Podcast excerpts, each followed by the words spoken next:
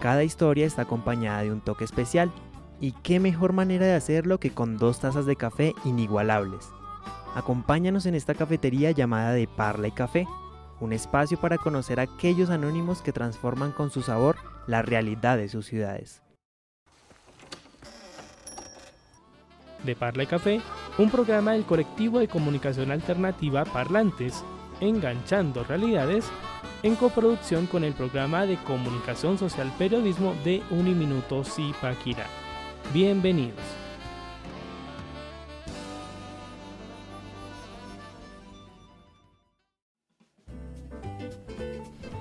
Muy buenos días, buenas tardes, buenas noches. Bienvenidos a un nuevo episodio de su programa de Parla y Café. Soy Iván Rodríguez y estamos ya entrando en una etapa de la cual pues como mencionamos en el episodio anterior vamos a irnos familiarizando a medida que avancemos y es porque vamos a tener una dinámica muy especial, ¿cierto? Juan Manuel, que es también el coanfitrión de este programa. Hola, ¿qué tal a todos? Bienvenidos una vez más a De Parla y Café. Hoy en el segundo episodio ya de esta tercera temporada. Estamos muy contentos de la acogida que ha tenido el inicio de esta tercera temporada. Muy felices porque, bueno, hoy también tenemos eh, más locutores invitados y que hacen parte de ese nuevo proceso, de este nuevo proceso renovado que traemos aquí en De Parla y Café y traemos muchas sorpresas que bueno, ya van ya irán descubriendo más adelante. Así es, y también le damos una muy cordial bienvenida a Santiago Parra, quien también es nuevo integrante. ¿Cómo va todo, Santiago? Hola, ¿qué tal? Bienvenidos, un saludo a todos los integrantes de la mesa, a los oyentes y a todas las personas que nos escuchan en las plataformas digitales. Y muy contento con el tema de hoy, artistas incomprendidos, personas que no fueron bien recibidas en su sociedad y pues hoy le vamos a hacer un homenaje y las vamos a entender un poco. Exacto, y que también vamos a tener otro tema que se lo vamos a mencionar más adelante. Y también se suma a nuestro equipo eh, Carolina Ramírez. Bienvenida a De Parla y Café y cuéntanos acerca de ti. Un saludo muy especial para todos, un saludo también a mis colegas de la mesa de trabajo, eh, yo súper contenta de estar acá el día de hoy en este, en este programa. Yo sé que De Parla y Café es un espacio donde se hablan de temas muy interesantes, al igual que mis compañeros, pues yo también estudio comunicación social y periodismo. Y estoy muy emocionada porque esta es la primera vez que estoy acá, así que vamos a ver cómo me va. Bienvenida nuevamente. Gracias, Juan Manuel. Entonces aquí pues vamos a entrar en una dinámica que para quienes siguen el programa de tiempo atrás va a ser muy novedosa porque vamos a explorar un formato más relajado, distendido al formato de conversacional que estamos familiarizados quienes nos siguen de tiempo atrás y para quienes escuchan también esta emisión a través de Uniminuto Radio Cundinamarca los martes en vivo de 5 a 6 de la tarde va a ser también interesante compartir con todos ustedes lo que resulte de este nuevo formato que va a ir complementando al de conversación. Así que para ir familiarizándonos, pues primero recordar que Parla y Café es una coproducción entre Parlantes, el colectivo de comunicaciones que engancha realidades, y Uniminuto Centro Regional Zipaquirá y el programa de comunicación social periodismo. Así que Juan Manuel, para entrar tanto con el primer tema de nuestro programa de hoy como con la primera sección nueva para nuestros oyentes. Por supuesto, Iván, así como usted lo comentaba, hoy tenemos algo muy especial. Entramos a explorar un nuevo formato. Aparte de las entrevistas, ahora de Parla y Café vamos a tener una conversación más informal en la que vamos a explorar temas de diverso índole. Entonces va a ser como más tipo magazine en el que vamos a conversar un poco más tranquilamente. Y bueno, en esta primera sección nos vamos con el menú de nuestro equipo.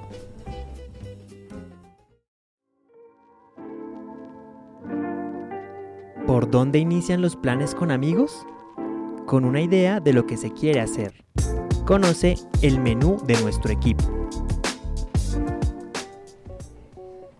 Y bueno, en el menú de nuestro equipo, en este momento vamos a decirles qué tema tenemos para hoy. Hoy vamos a manejar dos temas muy interesantes que de alguna manera ustedes pueden tal vez a primera instancia eh, de pronto decir que no tienen alguna relación en común, pero ya iremos explorando esos dos temas a profundidad y vamos a darnos cuenta que tienen una relación muy particular. El primero y en el primer bloque lo que vamos a hablar es del el poder de la palabra, de cómo es cómo la palabra influye en nuestra vida, influye en nuestros pensamientos y también influye en nuestras emociones. Entonces, en el primer bloque vamos a hablar de eso, vamos a hablar de la palabra y en el segundo bloque, para darles un poco del adelanto, vamos a hablar de lo que comentaba Santiago al inicio, vamos a hablar de los artistas incomprendidos, de esas figuras célebres que en algún momento, mm, por alguna razón de su vida, eh, por más que han hecho por sus realidades y por más contenido que han producido, no han sido bien recibidos por alguna cosa. Entonces estas son básicamente las dos temáticas que vamos a manejar en este programa y vamos a dar paso a la parla de. Si te gusta conocer a alguien por cómo conversa, entonces disfrutarás de lo que tiene que decir la parla de. Entonces, pues ya con este primer menú de los temas que vamos a abordar en el episodio de hoy, la primera pregunta que puede surgir para nosotros pues cómo entendemos esa primera parte del poder de la palabra o con qué idea lo asociamos en ese primer momento en que escuchamos esas palabras. Considero que el término de la palabra se refiere o se refirió en su momento a esa honradez, a esa dignidad que tenía el hombre para prestarla como un objeto de valor, algo así como la dignidad, algo que no tiene precio, pero que en realidad nos ha marcado siempre. Es algo que no sirve para nada, como dicen algunos, pero que uno le da un valor. Pero con el pasar del tiempo se ha perdido esa palabra. Antes no se firmaban contratos, no se firmaba algún tipo de, de coima o algo así, sino lo que se decía es yo le doy mi palabra de que le doy esa plata tal día, o yo le prometo, o que tal día va a pasar cierta cosa y se cumplía. Ahorita pues esta sociedad no permite eso, ya es todo reglamentado con abogados y con contratos porque pues no se sabe que la otra parte te pueda... ¿Como tumbar? Sí, como tumbar, sí, como traicionar, como irse con la mejor tajada. Sí, claro, vemos que, como lo comenta Santiago, el tema de la palabra es algo que ya no, ya no está ligado como a esa, esa, esa parte de la confianza que le teníamos al otro. Como lo comentaba él, Ahorita todo tiene que ser ya escrito porque realmente la confianza se ha deteriorado en algunos casos eh, mediante la palabra. También por otro lado es interesante analizar que la palabra es muy importante y también más como nosotros como comunicadores y periodistas tenemos un rol muy importante en cuanto a la palabra, ¿no? No es solo también mm, que nosotros tengamos ese sentido de valorar la palabra, sino de qué manera decimos las cosas porque la palabra no solo crea o destruye, sino también transforma, transforma las realidades. Y yo creo que eso es también algo que desde aquí, desde, desde el programa lo vemos, ese es el mensaje que se ha tratado de dar, de cómo la palabra y las acciones, porque una palabra si no va ligada de acciones, pues eh, evidentemente no puede ser, no puede trascender más allá, ¿no? Entonces creo que es muy importante hacer esa, esa, esa anotación ahí entre la palabra y la acción. Y para Carolina, ¿cómo entiendes ese, ese juego de palabras frente al, valor de la palabra? Bueno, en cuanto al valor o el poder de la palabra, de hecho ahora que Juan Manuel lo estaba mencionando, eh, visto por ejemplo desde nuestra carrera, que básicamente le hizo un poco más de énfasis en esa parte desde nuestra carrera, creo que la palabra eh, es, es poder, es cambio, es también una forma como de moldear, así como tenemos la capacidad de crear, también tenemos la capacidad de destruir con la misma palabra. Entonces, a la vez se puede decir que es una gran responsabilidad por lo mismo que estaba diciendo al comienzo, porque es un poder. Y que si lo pensamos ya a nivel personal, ese poder no solo se transmite pues en ámbito profesional, como en nuestro caso que todos aquí somos comunicadores sociales periodistas, eh, sino también en nuestra vida diaria. Ya Santiago colocaba algunos apuntes frente a, por ejemplo, para algún pacto, compromiso o promesa, sino también en esa palabra que, digamos, no se dice, pero se da por entendido que está en cualquier tipo de relación, llámese de amistad, familia, eh, relación amorosa o de pareja. Porque si lo pensamos y que eso cuando estábamos haciendo la planeación del episodio me recordó mucho a lo que ocurre con nuestras amistades de infancia, que siempre ocurre esas promesas, esos compromisos, ese valor de la palabra o ese poder que tienen las palabras, que a medida que va pasando, ese manejo puede tener algún efecto. Claro, y es que eso también se liga con que las palabras pueden cambiar nuestra vida, ya sea personal o profesional o incluso laboral. Eh, y todo depende, pues obviamente, del sentido que se le dé. Y esto me lleva a una pregunta muy interesante que quiero que analicemos y es cómo nos afectan las palabras en la vida personal y social. ¿Cómo creen ustedes que nos afectan eh, ese sentir de la palabra? Por ejemplo, desde lo personal en cómo nos hablamos a nosotros mismos, ¿no? Muchas veces nos damos una autocrítica muy fuerte, pero se nos olvida también hablarnos de una manera que nos permita seguir evolucionando. Pues considero que ahí es un contraste muy loco porque algo es lo que nos decimos y algo es lo que realmente es.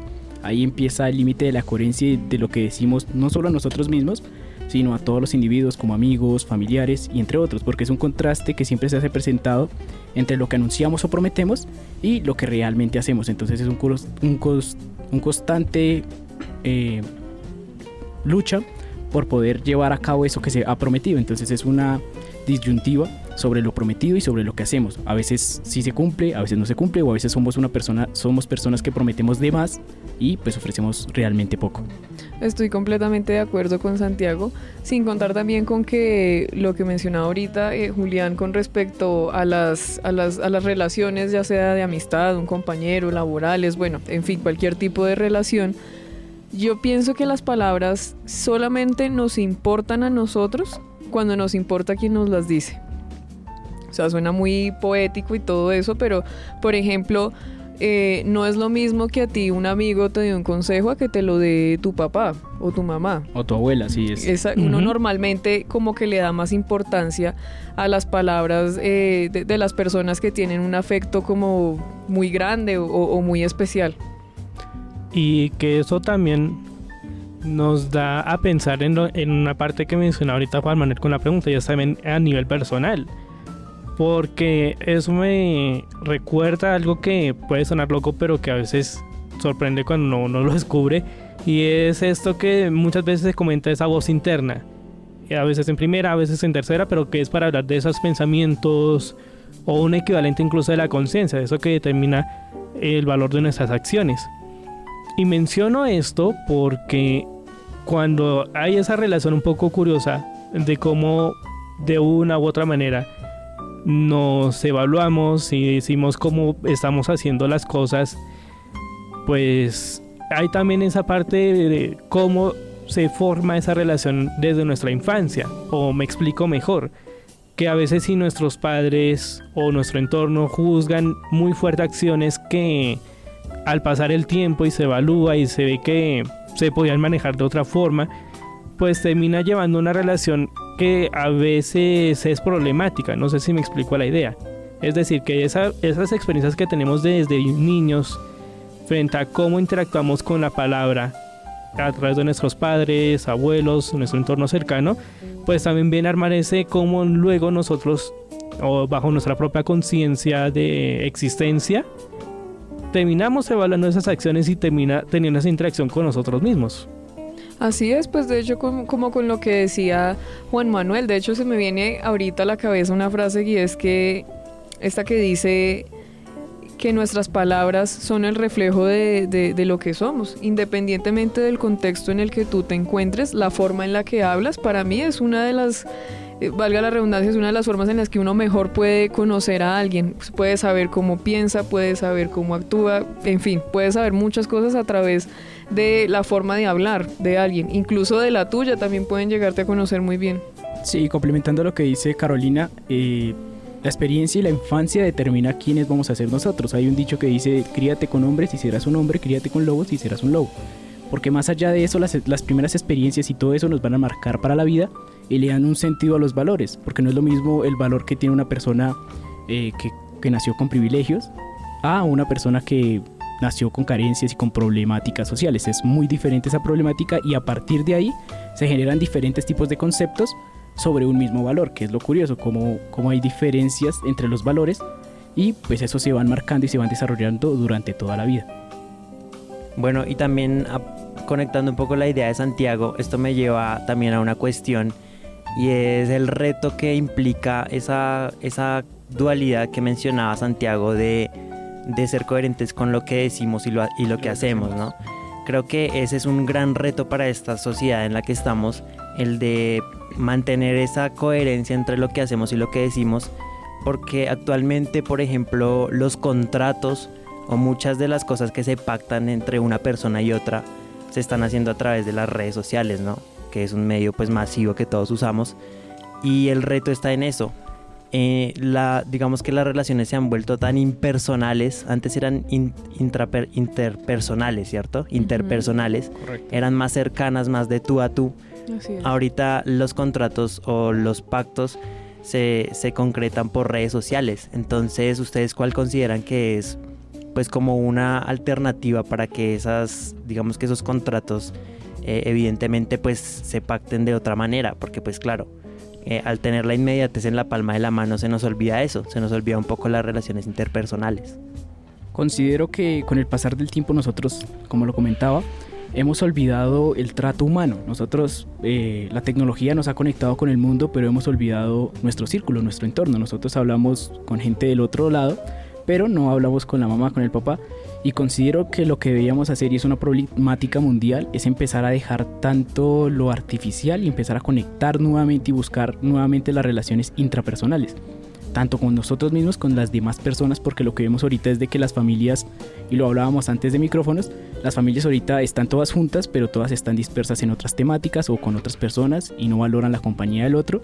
Y considero que lo que se debe hacer como personas es empezar a tratar al otro, comprenderlo y empezar a crear lazos de amistad o de cualquier tipo para apoyarnos en esta sociedad. De nada sirve nosotros tener mil amigos si nosotros no reconocemos a nuestro entorno. Y que si ahorita a esos detalles le sumamos otro factor que ahorita en la última década ha ganado peso de análisis y es esto aspecto de las redes sociales, las redes sociales y el anonimato.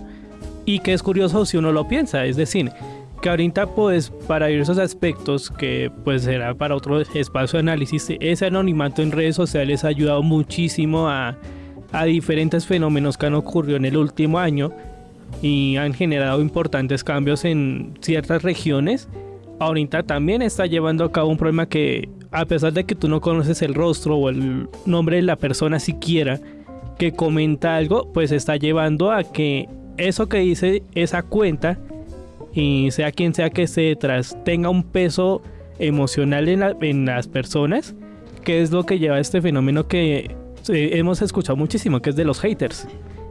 ¿Cierto? Son personas enmascaradas que no pueden y atacan a las personas por ciertas cosas como publicar o comentar eh, alguna posición política, cultural o ideológica. Entonces es terrible porque lo que me, me, refiero siempre, nosotros hemos pasado de la naturalidad de las conversaciones a lo artificial. Ya ahorita nosotros no nos conectamos y no hablamos mucho con las personas, pero sí lo hablamos a través de un teléfono donde no se pueden interpretar los sentimientos, la frustración, el amor, la ira. Entonces es eso que se ha perdido y pues es un, es un nuevo momento para darnos cuenta de que todo no es artificial ni tampoco todo es natural, tiene que tener un equilibrio y un balance. Exacto, y que además nos ayuda muchísimo este aspecto a las comunidades, ¿no? Es decir, eh, conversaciones que se han llevado estrictamente digital a espacios físicos. Pongamos un ejemplo que ahorita para las fechas en las que estamos en grabación de este episodio y estamos próximos, el sofá, el Salón del Oso y la Fantasía que se realiza en Corferias en la ciudad de Bogotá, que es donde pues de diferentes aficiones, manga, anime, cómics, eh, cosplayers, videojuegos, se encuentran en ese espacio y tienen la oportunidad de interactuar. Entonces, pues en eventos de ese tipo, o para quienes nos escuchan desde otros países, el evento de similares circunstancias en sus países aplique, pues siempre es llamativo cuando uno mira y alguien explica más o menos lo siguiente. Pues mira que hoy tuve la oportunidad de conocer a esta persona con quien he venido conversando por redes sociales y hoy nos hemos conocido en persona. Y bueno, que no sea en ese contexto, pero lo notamos mucho en pandemia. Cuando estuvimos en la parte más fuerte de pandemia, y salían esos detalles ahorita cuando se han ido en el mundo flexibilizando las medidas, ya se ha permitido ese reencuentro en persona, sin toda la locura que iba en el inicio, de cómo esas conversaciones que se fueron llevando en espacios digitales al entorno en persona, pues es también un ejercicio del cual todos tenemos que entrar a ver de qué forma lo podemos organizar. No sé si me explico a la, a la idea que quiero transmitir. Sí, total. El Internet con esta pandemia nos demostró que las relaciones humanas son importantes. Se extrañó, se extrañó muchísimo. Y por otro lado, lo que decía Iván, de que se generó un complemento, de que ahorita hay ciertos eventos donde las personas que se hablaban por las redes sociales, por Twitter, Instagram, ahora encuentran un lugar para encontrarse y compartir sus aficiones, como son los videojuegos, el anime, diferente tipo de series, películas. Entonces es como una alternativa porque por un lado el Internet ha, ha permitido que diferentes personas conozcan a otras a través de sus gustos, pero eh, también se ha complementado de que ciertos eventos los han permitido encontrarse para que puedan empezar a tener un contacto más físico y más cercano. Claro, en términos generales no es tanto como eh, lo negativo que te deja la herramienta como tal o el uso del medio de internet, sino es también como de qué manera lo usamos en pro de nuestro beneficio. Entonces me parece también interesante ese aporte porque, por ejemplo, una, una red social que es muy que es muy, o sea, que ataca mucho los discursos, obviamente Twitter. Twitter, el, el muro del odio. Exactamente. Entonces, creo que si cambiamos un poquito la perspectiva de, de que no, de, que no solo Twitter tiene que ser ese medio para, para atacarse entre sí, sino también para expresar otras ideas o opiniones de valor, eh, puede ser también muy beneficioso o muy benéfico para, pues para nosotros como tal que estamos, que tenemos esa labor constante de, de de transmitir la palabra adecuadamente y de llevar un mensaje transformador.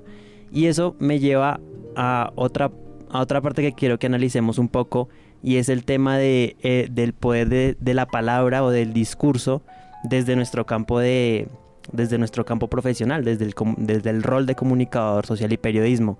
Justamente eh, ayer estaba viendo una película que se desarrolló aquí en Colombia en el año 2005 más o menos, exactamente, la película se titulaba La historia del baúl rosado y la película trataba de eh, el caso de mm, bueno era una niña que la habían encontrado en un baúl y la niña pues ya había fallecido. Era el cadáver de una niña en un baúl y la historia transcurría en Bogotá en el centro de Bogotá y me pareció interesante porque era el caso lo manejaba o bueno lo estaba investigando eh, era del cuerpo de la policía, un integrante del cuerpo de la policía. Pero el rol también había un rol ahí de periodista, había un periodista que estaba muy involucrado en ese caso. Y el periodista en cierto momento llegó a desempeñar el papel también de investigador. Pero entre las dos personalidades se atacaban entre sí para ver quién lograba eh, pues darle un desenlace a este caso. Entonces eso me lleva a que el periodista en algún momento eh, cayó en, el, en, lo típico de vender, de vender más que de informar, ¿sí? Y entonces el baúl ni siquiera, en algún momento ni siquiera era rosado, sino que el periodista en sus titulares le decía que el caso del baúl rosado para vender más y sus, digamos que sus aduladores lo veían como el mejor en el caso de la investigación. Pero eh, me lleva a eso un poco, a relacionarlo un poco con esto de cómo el discurso o la manera en que nosotros escribimos, eh, nos comunicamos o hablamos mediante la palabra, nos lleva también a, bueno, a, la manera en que las personas interpretan ese mensaje que nosotros damos. Totalmente de acuerdo, si nos vamos a los medios de comunicación local, eh, ejemplo como Revista Semana o estos medios se han caracterizado que en su momento fueron independientes, pero por algunos ajustes de personal se está viendo que en sus ediciones lo que están promoviendo es un pensamiento con ciertos ideales a los de los entes financieros.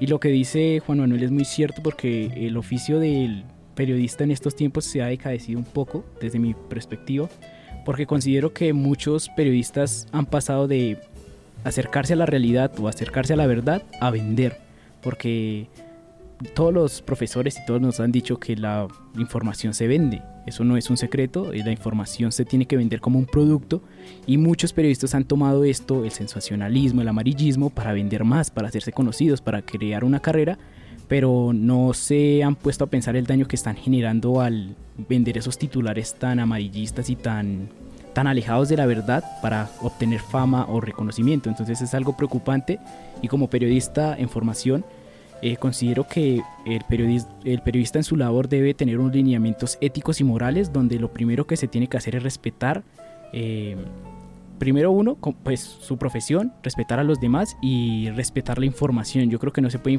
eh, no se puede jugar con la información y más casos como los que usted comentaba en la película sobre una niña que aparece muerta y usted cómo va a vender una tragedia, usted cómo va a vender cosas que literalmente afectan a una mamá, a un papá, a unas familias. Eso es una falta de respeto y por ende se pierde la palabra, se pierde el reconocimiento y se pierde ese valor al periodista. Entonces creo que eso nos ha hecho daño como periodistas y pues esperemos que la nueva generación eh, sea consciente de esta problemática y lo que haga en todos sus escritos y trabajos sea acercarse a la verdad. No digo que la verdad es absoluta, pero que se acerque aunque sea. Y que siguiendo la, el hilo que plantea Santiago, pues está ese, ese continuo debate entre cómo equilibramos el golpe, si lo puedo describir de esta forma, como el golpe que tiene la información a nivel social y el cómo al mismo tiempo se busca hacerla rentable para soportar los gastos de un medio de comunicación, que es algo que sin importar el tamaño grande, pequeño o incluso en recién consolidación, se equilibra para que haya una diversidad de voces, pero sin que se vea comprometido el, los términos y condiciones. Es decir, que a veces ocurre aquí en, en los medios colombianos en algunos casos, y es te puedo apoyar financieramente para que puedas desarrollar tu labor, pero te planteo estas líneas con las cuales es mejor que no, no, se te, no te acerques para nada o te quedas sin trabajo. Entonces es también como un reto, porque ya de por sí en nuestro país y en, a nivel general y social, la palabra que comparten los medios de comunicación tiene un gran impacto. Y hablando precisamente de ese poder que podemos encontrarnos en los medios de comunicación y a nivel, a nivel grande o macro, también hay ese golpe a nivel más cercano, o lo reorganizo en otros términos, de cómo las interacciones que tenemos en unos con otros, por ejemplo las relaciones de amistad, pueden llegar a tener también un gran significado para cada uno de nosotros. Entonces, pues, esto me recuerda una película que vi hace poco que estuvo incluso en cartelera a finales de julio de este año en varios países de Latinoamérica que se llama Goodbye Douglas. Y aquí esta película eh, se centra en la historia de tres personajes para contextualizarlos tanto a, a mis compañeros de mesa como a todos ustedes. Y en esta película nos vamos a encontrar con dos chicos, Toto y Roma. Ellos dos se crearon en la misma región de Japón hasta que a uno de ellos el padre lo decide llevar a Tokio para emprender sus estudios como preparativos a lo que va a ser la universidad. Entonces en época de vacaciones él regresa, se reencuentra con su amigo de infancia, pero también empiezan a conocer a Drop, quien es un chico que también es recién llegado a la zona donde ellos residen y deciden entrar a organizar como un mini festival de fuegos artificiales para aprovechar y pasarla juntos. Pero ¿qué ocurre? Que cuando terminan ellos de hacer esa actividad de quemar la, pirotecnia y demás, y obviamente dejándola apagado todo, ocurre un incendio forestal en la zona y los acusan precisamente a ellos de que fueron los causantes de ese incendio. Entonces, para limpiar su nombre, deciden ir a buscar un dron con el que grabaron lo que estaban haciendo y como presentarlo de evidencia para limpiar su nombre. Y este escenario es propicio porque durante esa aventura que tienen para encontrar ese dron, empiezan a explorar ese valor de la palabra que tienen cada uno de ellos. Porque tenemos por un lado pues la experiencia que tienen Roma y Toto, que es de esas promesas que se hicieron desde niños, que incluso hay un significado dentro de esa palabra del grupo que arman ellos dos que es Dunglis, que ese sí no puedo dejar muchos detalles porque sería spoilar fuerte la película pero también de Toto. Por, miento, no es de Toto, ah, porque también Drop tiene una experiencia con la palabra que los involucra indirectamente a ellos dos. Y que solo se enteran de todos esos detalles hasta cuando tienen esa aventura y se terminan conociendo mucho mejor cada uno de los tres. Cada uno de ellos, mejor dicho. Entonces, con este contexto de para hacer una sinopsis de la película y ver de qué trata, pues eso hace pensar también en cómo el valor de la palabra o ese poder de la palabra nos impacta a nosotros en las relaciones cercanas. Por ejemplo, con los amigos más cercanos o los de infancia. Y que cuando pasa el tiempo y hacemos un recorderis de ese impacto que tuvo, que tuvo estas palabras en un momento sueltas o que tuvieron un significado, pues nos lleva a analizar muchas cosas, ¿no? ¿Cómo ven ese aspecto de cuando hacemos esta retrospectiva de, cuando las palabras forman parte de nuestras relaciones sociales? Sí, yo lo veo más como en el ámbito de que, y lo mencionaba anteriormente, ese dicho que, que, se, que dice que las palabras se las lleva el viento, personalmente no creo que sea tan, real. Yo creo que las palabras no se las lleva el viento. De hecho, las palabras pueden trascender más allá. Aparte de crear o destruir, como lo mencionaba anteriormente, eh, es lo que decía Carolina. Las palabras, eh, dependiendo del valor que uno les da y de quién las recibe, trascienden más allá del tiempo que, pues, que duren eh, a partir de lo que se haya dicho. Entonces, por ejemplo, creo que radica también en eso, en ese valor que le demos nosotros desde nuestros entornos a las palabras que, cada, que recibimos de nuestros familiares, de nuestros amigos, de, bueno, de nuestro entorno social. Pues en eso sí le doy la razón a Juan Manuel, sin embargo eh, es un poco complicado. O sea, realmente hoy en día es muy complicado por lo que se hablaba precisamente ahorita detrás de micrófonos y es eh, la confianza. Uno, o bueno, personalmente yo no le creo mucho a las personas, sobre todo cuando le dicen a uno cosas buenas, porque la gente no suele decirle a uno muy seguido cosas positivas. Digamos que en el entorno así universitario más que todo uno está acostumbrado a decirse todo el tiempo cosas negativas eh, a modo de broma o a modo de chiste. Entonces es muy extraño o es muy raro cuando alguien te dice algo positivo, uno es como, ¿qué? sí, es, es, es un poco extraño. Y el tema de la confianza, así sea en un, en un contexto serio, sí me cuesta cuando también, o sea, me cuesta confiar cuando alguien dice algo positivo, precisamente por lo que se ha venido mencionando durante todo el programa, pues ya el valor de la palabra se ha perdido tanto que es imposible hoy en día creerle a una persona. Sí, yo aún así sigo creyendo que hay gente que con su palabra puede, o bueno, se puede creer. Sí, todavía hay Soy un claro ejemplo. Ah. no, la modestia aparte. El egocentrismo forma sí, parte aparte, de ese programa. totalmente. Hmm. Las conversaciones nunca se detienen en De Parla y Café. Bueno, y continuamos aquí en De Parla y Café y ahora en este momento nos vamos a ir con nuestra última sección aquí en De Parla y Café que se llama Citando a. Una idea clave ayuda a recordar muchas cosas y nos permite decir que estamos citando a. Bueno, y en Citando a, que es una sección nueva que tenemos aquí en el programa, precisamente trata de analizar una cita célebre o una frase célebre de alguna persona o de alguna figura que precisamente se haya inspirado en algo. En esta ocasión tenemos la siguiente cita, que precisamente tiene que ver con la temática que hemos venido hablando durante el programa. Entonces la cita es la siguiente. Una palabra y todo se pierde. Una palabra y todo se salva. Esta cita es de André Breton, que es un poeta y crítico francés y precisamente es líder del surrealismo. ¿Y por qué digo esto del surrealismo? Porque precisamente la idea es conectar esto del surrealismo con la siguiente temática que vamos a hablar de aquí en adelante, que es precisamente eh, los personajes o las figuras incomprendidas que de alguna manera tuvieron o han tenido esa trascendencia en sus, en sus entornos o en sus comunidades, pero que no han podido llegar a lo que han querido lograr por eso, porque algún factor de su vida no ha estado bien y han sido incomprendidas de alguna manera. Empiezo hablando de, por ejemplo, Leonardo DiCaprio.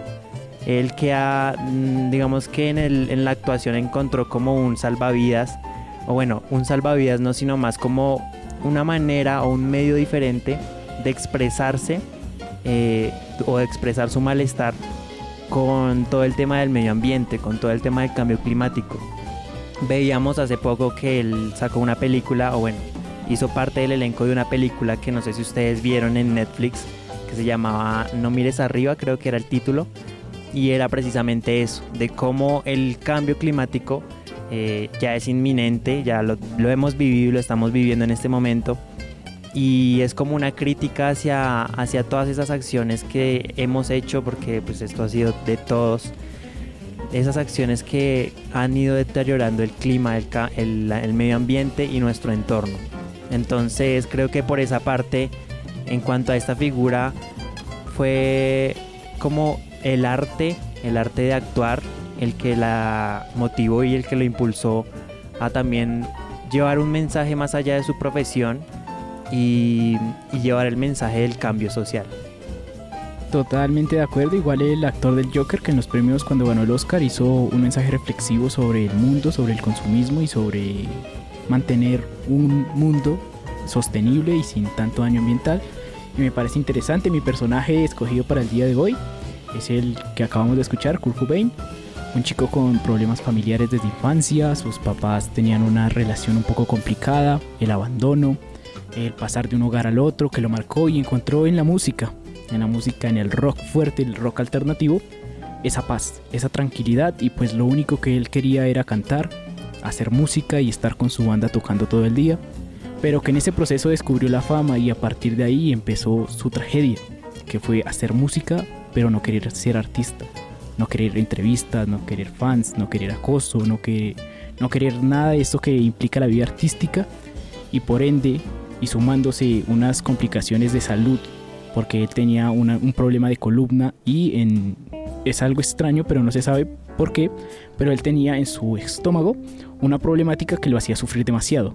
Se dice que Kurt Cobain en muchos de sus conciertos escupió sangre después de cantar, o en muchas de sus canciones tenía que parar para escupir sangre del dolor y a partir de ese dolor inminente de las extrañas, de las tripas, como se puede decir, empieza con la droga y poco a poco se da, se da cuenta que la música que fue su lugar seguro ya no lo era. Entonces toma la decisión fatídica de suicidarse en el sótano. De manera extraña, para algunas personas dice que fue suicidio, otras personas que Kur- Kurnilov lo mató. Pero lo que sí se sabe es de que Kurt Cobain a lo último odió la música y terminó quitándose la vida. Pues escuchándolos llama, llama la atención un aspecto que incluso es curioso y es parecido a un caleidoscopio. Las imágenes que se pueden formar cuando uno mira a través de él y de cómo en paralelo a nivel social mm, en un primer momento no hay esa conexión grande de todo aquello que propone, bien sea desde la música u otros formatos audiovisuales o incluso en, en palabras. Entonces siempre llama mucho la atención esa conexión de por qué en un primer momento no hay esa conexión a nivel social con lo que él dice y esto y que luego cuando se hace un análisis tiempo futuro 10, 20 años por decir un número de ejemplo pues ya se le da una interpretación no tanto significado o traducción aunque traducción en este contexto es raro decirlo pero sí acercarse más o menos a lo que quería transmitir la persona entonces es como curioso que a veces nos ocurra eso, ¿cierto? Es decir, que para hacer esa conexión finalmente entre lo que una persona le transmite al mundo de diversas maneras y la misma sociedad tengan que pasar como unas cosas muy, muy, muy locas, raras o incluso fatídicas para que se logre ese objetivo. Si lo pensamos así en- desde otro punto de vista, ¿no creen? Sí, un claro ejemplo de eso es Van Gogh, el artista reconocido y amado por muchos, por muchos jóvenes. Y... Los cielos de Van Gogh. Exacto. Pero la vida de él fue demasiado triste, lamentable. Fue un tipo que amó la pintura a, todo, a todo su esplendor. Pero fue rodeado también. Fue extraño porque él tenía problemas mentales. Tenía unos problemas económicos porque vivió en la calle. A pesar de que su familia era pudiente, él vivió en la calle. Y lo que él hacía en su momento era juzgado, que era pintar rápidamente. Eh, un concepto técnico acá para todos los que nos escuchan. En, es- en ese momento cuando él empezó a pintar, eh, todas las pinturas se hacían de- delicadamente, suavemente, con tiempo, se tomaban el tiempo y empezaban a pintar. Van Gogh argumentaba todo lo contrario, decía que la inspiración era momentánea, que solo eran unos instantes en el cual él podía lucirse. Entonces, cuando él descubre esto, empieza a pintar muy rápido, demasiado rápido y empieza eh, a hacer diferentes trazos y lo que se ven en las obras de Van Gogh, las originales, es que sus trazos son o tienen relieve y por ende empiezan a, a criticarlo y se sabe que muchas de las pinturas de Van Gogh estuvieron en las calles, o sea, así como muchos artistas colombianos que viven de esto y que tienen sus obras en la calle, Van Gogh también tuvo esto, también tenía su obsesión con el color amarillo, decía que el color amarillo era la felicidad y comía eh, la pintura amarilla para ser feliz, también tuvo el problema de la oreja, que por, por momento, por un momento, una persona especial para él se le va y él con su problema psiquiátrico se corta la oreja para decirle no te vayas. Entonces es bastante complicada la vida de él y que después de su muerte y pasan varios años, un cambio en la sociedad, un cambio sobre los conceptos del arte, se empieza a apreciar a Van Gogh, pero nunca fue comprendido cuando él estaba vivo. Nunca se le reconoció, todo lo contrario, fue juzgado, Muchos niños lo acusaron, muchos niños le hacían travesuras y lo único que él quería hacer era pintar y plasmar con el color amarillo la felicidad que en estos tiempos falta. Sí, pero también resulta interesante analizarlo desde otro punto de vista y es que todos estos artistas o bueno, en general estas figuras que hemos mencionado buscaron transformar, miren, miren lo importante que es la palabra hasta en el arte, ¿no? Porque claro, eh, todas estas personas en algún momento pensaron a partir de un discurso que querían expresar algo, pero no lograron expresarlo a través de la palabra. Entonces fue muy importante para ellos transformar esa palabra en otro medio o en otra manera de expresarlo. En, por ejemplo, en, el caso de Kurt Cobain con la música, en el caso de, de Van con el arte, en el caso de, por ejemplo, muchos escritores, muchos escritores con sus escritos, con sus textos, con sus artículos, lo que sea, han buscado y han transformado esa palabra que no pueden expresarlo precisamente y valga la redundancia a través de esa palabra, sino a través del arte o de todo lo que sale del, del, del inconsciente. Entonces es también destacar eso, de qué manera nosotros podemos transformar esas palabras que a veces, que muchas veces nos cuestan decirlas así en el momento, transformarlas en otra manera de expresarlas. Total, porque más allá de esto se empieza ahí, es un reto. Expresar sin palabras un sentimiento, una acción o un pensamiento es bastante difícil. Van Gogh expresó a través de sus obras la alegría, la alegría que él nunca tuvo, o tristemente nunca tuvo. O Kurt Cobain expresó en sus letras los sentimientos que rodeaban a la juventud, que era la ira, la rebeldía, el sentimiento del odio, el sentimiento de la resistencia. Entonces es bastante complejo llegar a determinar con ciertas acciones como la música, el arte, lo que no se puede decir con palabras. Entonces es bastante complejo de admirar y no solo eso, sino que se debe eh, destacar el pensamiento de estas personas que se atrevieron a hacer algo distinto, se atrevieron a decir a través del arte lo que no podían decir con las palabras y pues ojalá algún día se les pueda reconocer por lo que fueron eso también nos hace pensar que en algún momento nosotros también podemos llegar a ser de alguna manera un incomprendido a nivel social. Ejemplo, que eso ya conectándolo con otro, siguiendo la línea de Juan Manuel en otros formatos, con la serie que lleva precisamente ese nombre, El Club de los Incomprendidos del escritor español Blue Jeans, que es de novelas juveniles en, esta temática. Y es de, en palabras más, palabras menos, de cómo un grupo de jóvenes de instituto, lo que para nosotros sería como esos últimos años de la formación obligatoria para ya pasar a la universidad, en esas, en esas vivencias, explorar su propia identidad, sus relaciones con otras personas, llegan a sentirse también en ese sentido, ¿no? Es decir, que así como hemos escuchado en estos minutos, que para artistas, músicos, científicos, como hablábamos en con Juan Manuel antes de iniciar grabación y Anthony Hopkins. ¿Me corres por favor? Que el científico que sufrió de la... Steven. Stephen Hawking. Muchas gracias. Eh, tuvo una problemática física que es algo extraño y que siempre ha rodeado a los grandes genios, que es ser buenos en su campo, pero estar eh, limitados, limitados por, por, alguna cosa. Michael Jackson con su personalidad extraña que algunos dicen que es un poco raro, extraño. Las enfermedades también que tenía con el color de piel, que era la falta de pigmentación. eh, Stephen Hawking con su condición física, que a pesar de su condición logró dar grandes aportes a la ciencia, como lo fue lo de los agujeros negros. Entonces es bastante complejo de que siempre esas personas que son genios siempre están jodidos de alguna manera. Siempre tienen algún problema, si no es físico, mental o están condicionados con ciertos factores que, que a pesar de tenerlos lo limitan y pues que en algunos casos los lleva al suicidio por tener esas problemáticas. A mí la historia de Hawkins me parece muy interesante y un, digamos que una historia de superación muy mm, emotiva de alguna manera, porque claro, él a pesar de sus limitaciones físicas logró ser todo lo que se propuso, o sea, eh, este individuo tenía maestrías, tenía doctorados, presentó tesis, de todo, y presentó sus ideas, lo que salía de su mente, la materializó a través de sus escritos y de sus teorías. Y bueno, ya años después, después de muchos estudios por otros científicos, se comprobaron muchas cosas que, de las que él pues había investigado.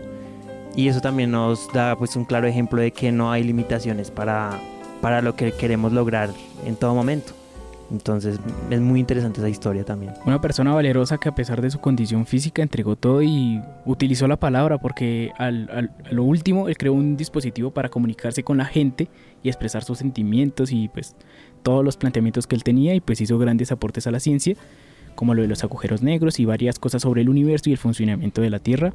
Algo de admirar, de reconocer y pues que da tristeza de, algún, de alguna manera que estas personas que son genios siempre tengan estos problemas físicos, físico, físicos, psíquicos y, y, una infancia traumática, ¿no? Entonces es como que a veces todo no es completo, todo no es perfecto. A veces siempre tenemos que cargar con nuestro propio peso uh -huh. para salir a aportar a este mundo.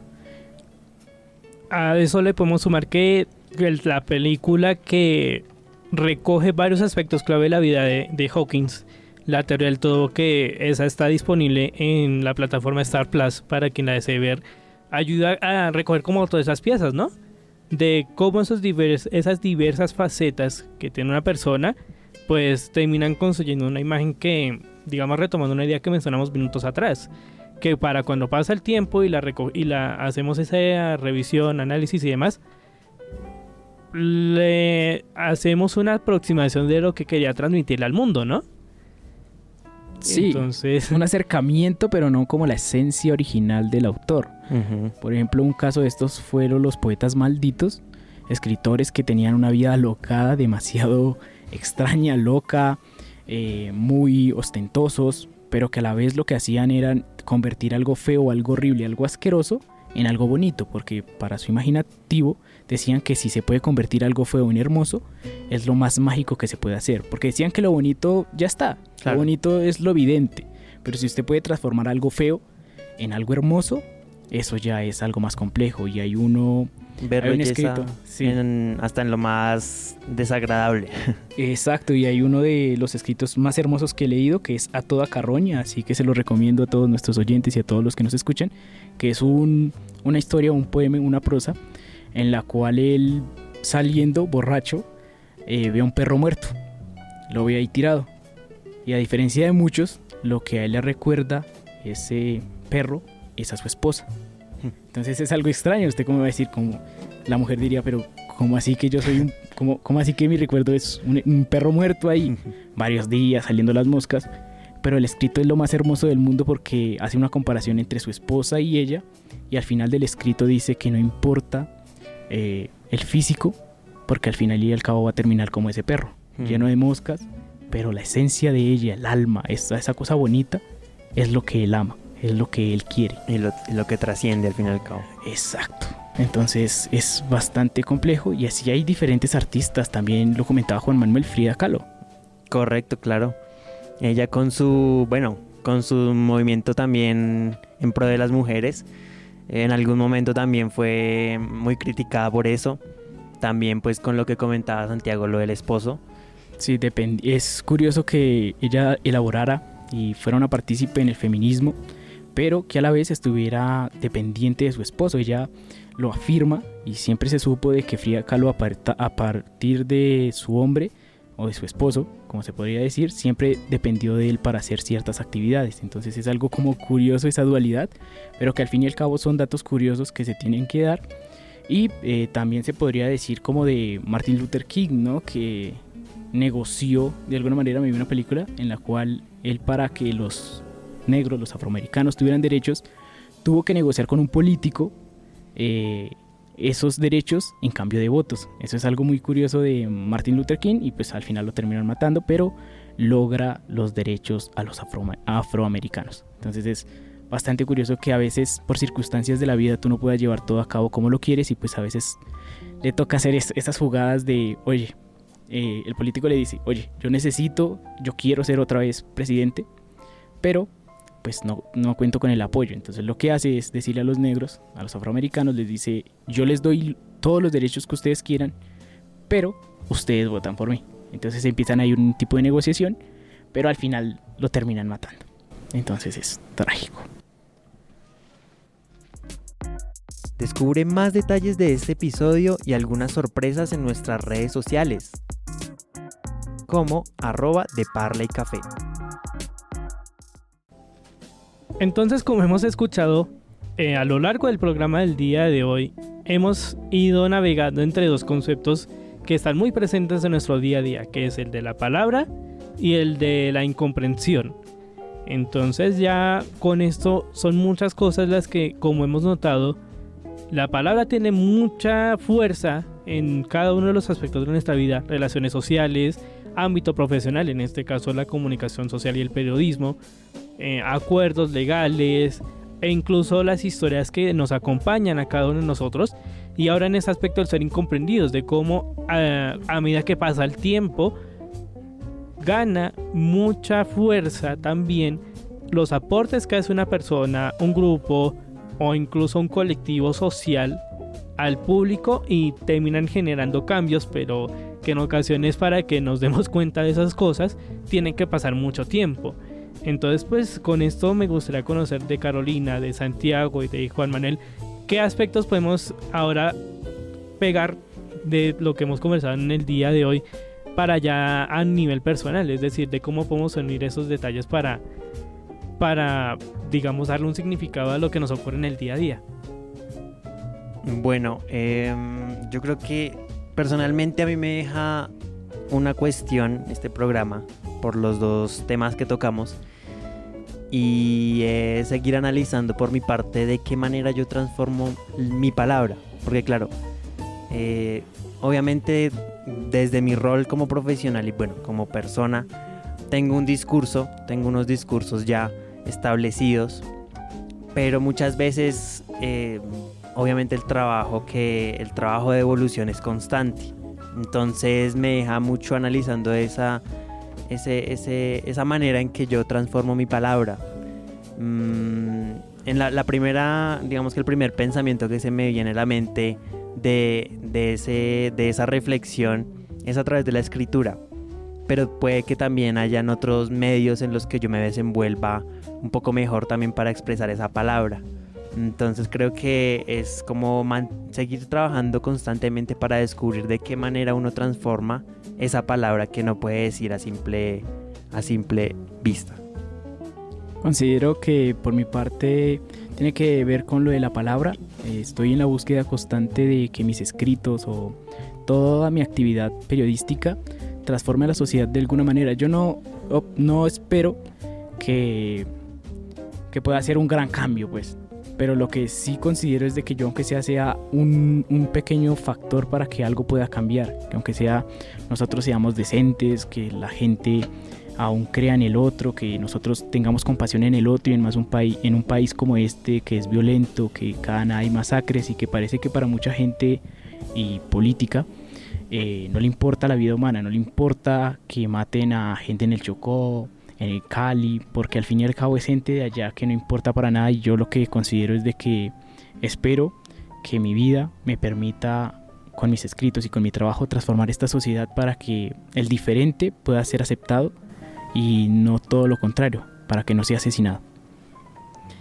Eh, bueno, pues la palabra digamos que se puede, yo, yo, la puedo dividir de todo lo que se habló hoy acá en conceptos eh, abstractos que de cierta forma expresan eh, emociones humanas y también la voluntad.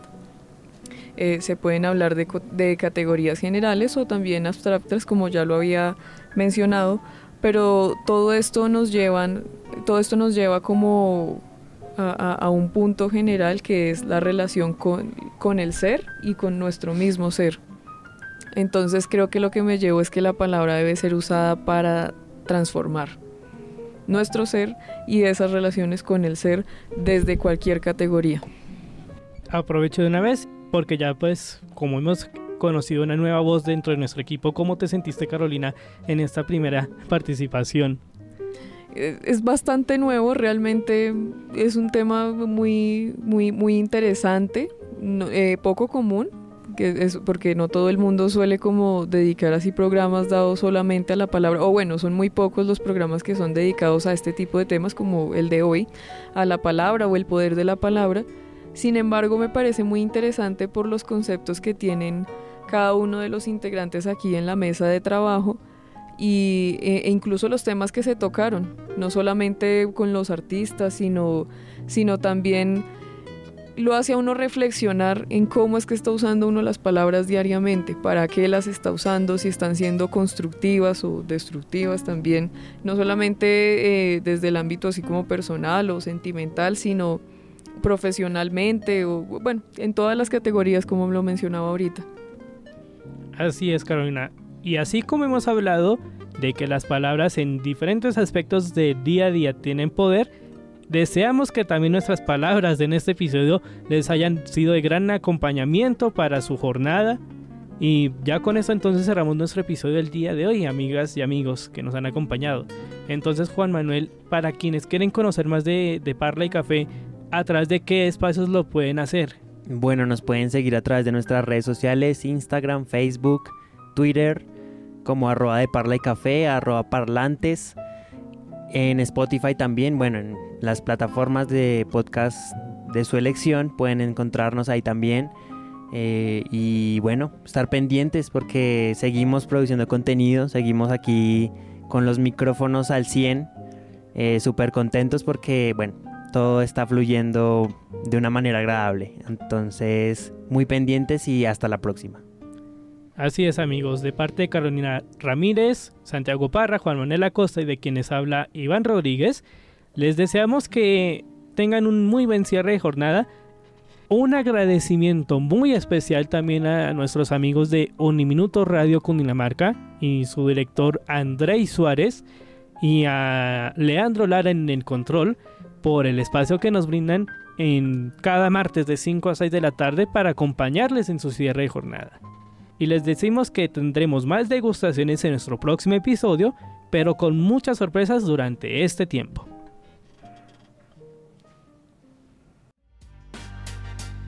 ¿Te perdiste algún detalle de nuestra conversación? No te preocupes. Encuentra este episodio en tu plataforma de podcast preferida como Spotify y Google Podcast.